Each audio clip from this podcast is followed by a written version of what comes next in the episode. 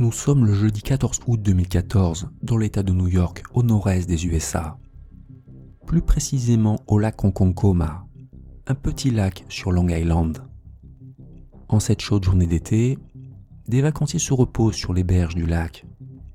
Ce jeudi vers 15h30, des cris déchirent soudain le silence. Quelqu'un appelle à l'aide. Les gens sur la plage voient alors un homme en train de se débattre dans l'eau, à des centaines de mètres de la berge. Il s'agit apparemment d'un kayakiste qui a chaviré au milieu du lac. Quelqu'un appelle aussitôt le 911, le numéro des urgences. Malheureusement, le kayakiste disparaît sous l'eau. Seul son gilet de sauvetage remonte à la surface. Moins de dix minutes plus tard, des officiers de police du comté de Suffolk et des pompiers arrivent sur place. Et ils se mettent à fouiller le lac à la recherche du kayakiste. Un hélicoptère survole le périmètre et des sauveteurs inspectent le plan d'eau à bord de Zodiac motorisés. Ils trouveront juste un kayak vide. Son propriétaire est lui introuvable. Le soir, le kayakiste n'a toujours pas été trouvé. Les autorités suspendent donc l'opération de sauvetage jusqu'au lendemain matin. Les recherches vont se poursuivre pendant 5 jours. Et le samedi 23 août 2014, des plongeurs trouvent enfin le corps sans vie du kayakiste disparu, nommé Kevin Conley l'autopsie révèle qu'il a succombé à une noyade. Selon toute apparence, il a perdu la vie dans un tragique accident. Seulement, ce fait divers n'est peut-être pas vu comme un simple drame de l'été par tout le monde. Dans le coin, beaucoup de gens connaissent quelqu'un qui s'est noyé dans le lac Ronkonkoma. Certains ont même vécu des expériences bizarres. Citons l'exemple d'un habitant du coin qu'on appellera Arthur. Quand il n'avait que 7 ans, Arthur se baignait souvent dans le lac avec des copains. Un jour, il s'était éloigné d'eux sans trop savoir pourquoi.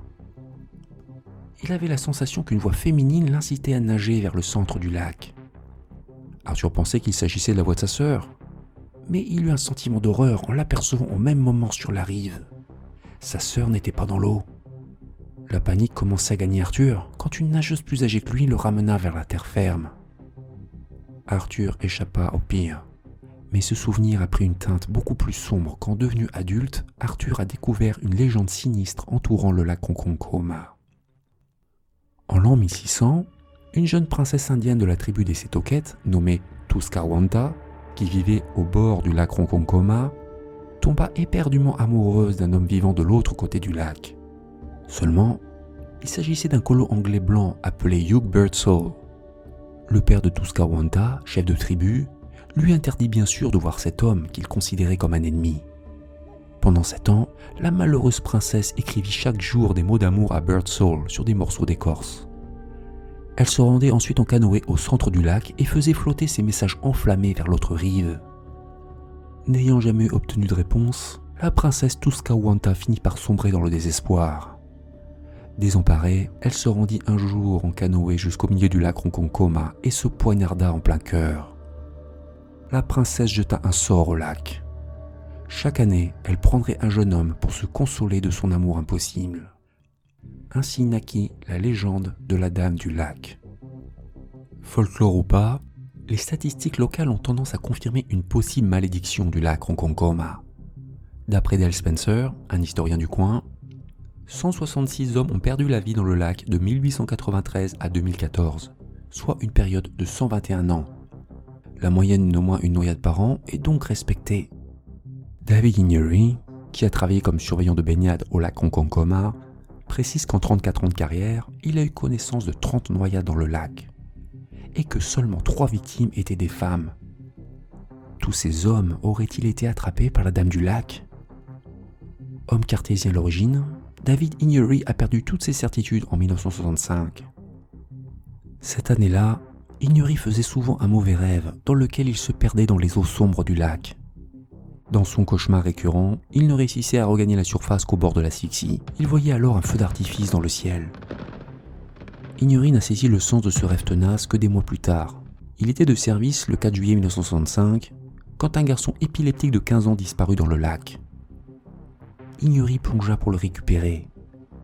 Trop tard, malheureusement et lorsqu'il remonta à la surface du lac Ronkonkoma, il aperçut un feu d'artifice dans le ciel.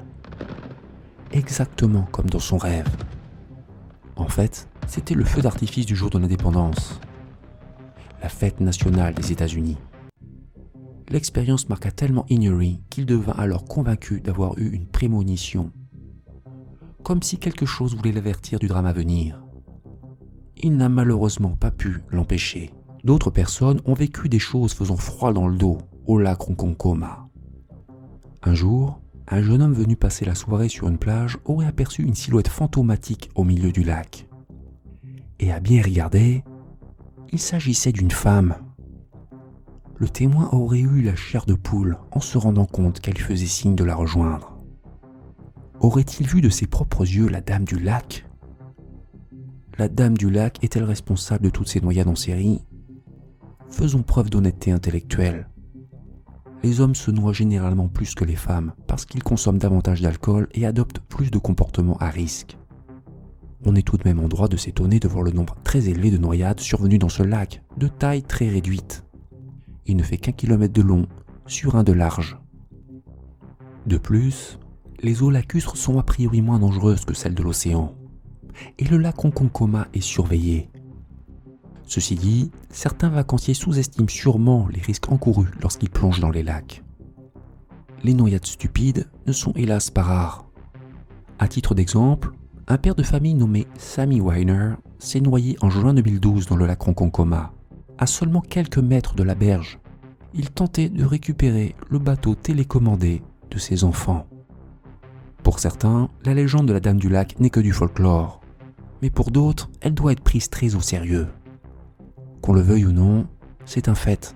Il se passe des choses très étranges au lac Ronkonkoma. Un instructeur de plongée expérimenté, appelé Bill Pfeiffer, a par exemple relaté dans les médias une histoire très intrigante. En avril 2012, Pfeiffer avait organisé une opération de nettoyage du lac Ronkonkoma avec les élèves d'une école de plongée locale. Le travail consistait à plonger avec des bouteilles jusqu'au fond du lac et récupérer les détritus ensevelis sous la vase. Pendant plusieurs jours, les plongeurs remontaient à la surface beaucoup de déchets. Ils plongeaient toujours en groupe, par souci de sécurité. Toutes les sessions de plongée étaient supervisées par Pfeiffer. À la fin d'une séance de nettoyage, Pfeiffer constata que l'une des plongeuses, appelée Marianne, manquait à l'appel. Au moment où Pfeiffer s'apprêtait à aller la chercher, la jeune femme regagna enfin la surface. Pfeiffer lui demanda alors d'expliquer son retard et elle livra un récit angoissant. Pendant qu'elle nageait dans un trou d'environ 7 mètres de profondeur, au fond du lac, Marianne se rendit soudain compte qu'elle avait perdu de vue les autres plongeurs. Tâchant de conserver son sang-froid, Marianne nagea sur place en regardant à 360 degrés autour d'elle. Elle tentait de se repérer dans l'obscurité quand elle vit un halo de lumière bleutée approcher. La suite s'avère encore plus perturbante je me suis sentie complètement étreinte, enveloppée par de longs cheveux noirs, a déclaré Mary Ann. Gênée dans ses mouvements, Mary Ann commença à paniquer. Au bout de trente interminables secondes, les cheveux la libérèrent. Le halo bleu s'éloigna et la plongeuse parvint finalement à remonter à la surface. Le témoignage incroyable de Mary Ann est-il à prendre au pied de la lettre? A-t-elle dit vrai ou a-t-elle menti? Marianne aurait-elle rencontré le fantôme de la princesse Tuscarwanta? Aurait-elle eu la vie sauve car elle était une femme? Il est impossible de se prononcer avec certitude, mais plusieurs facteurs nous incitent à croire en la sincérité de cette jeune femme. Titulaire d'un doctorat en biologie de l'université de Stony Brook dans l'État de New York, Marianne n'a jamais touché à la drogue. Elle travaille aujourd'hui au collège communautaire du comté de Suffolk et maintient toujours que son témoignage est rigoureusement authentique. Selon Bill Pfeiffer, il est peu probable que Marianne ait souffert d'hallucinations visuelles. La narcose à l'azote ou ivresse des profondeurs peut modifier l'état mental des plongeurs. Mais ce trouble du système nerveux ne se manifeste pas si près de la surface. Si l'on s'efforce de faire preuve de bon sens, les cheveux décrits par Marianne n'étaient peut-être que de simples algues. Dans l'affolement, la nageuse aurait fait confusion. Mais des algues n'expliquent pas l'étrange halo bleu observé par Marianne dans les tréfonds du lac. Tout laisse à penser que Marianne a bel et bien assisté à un phénomène inexpliqué. Mais vous restez libre, bien sûr, de vous forger votre propre opinion. D'après le département de la police du comté de Suffolk, la dernière noyade mortelle au lac Ronkonkoma remonte à 2017. La victime était d'ailleurs une femme, tout porte à croire que la princesse Tuskawanta, la dame du lac, s'est adoucie. Mais pour combien de temps?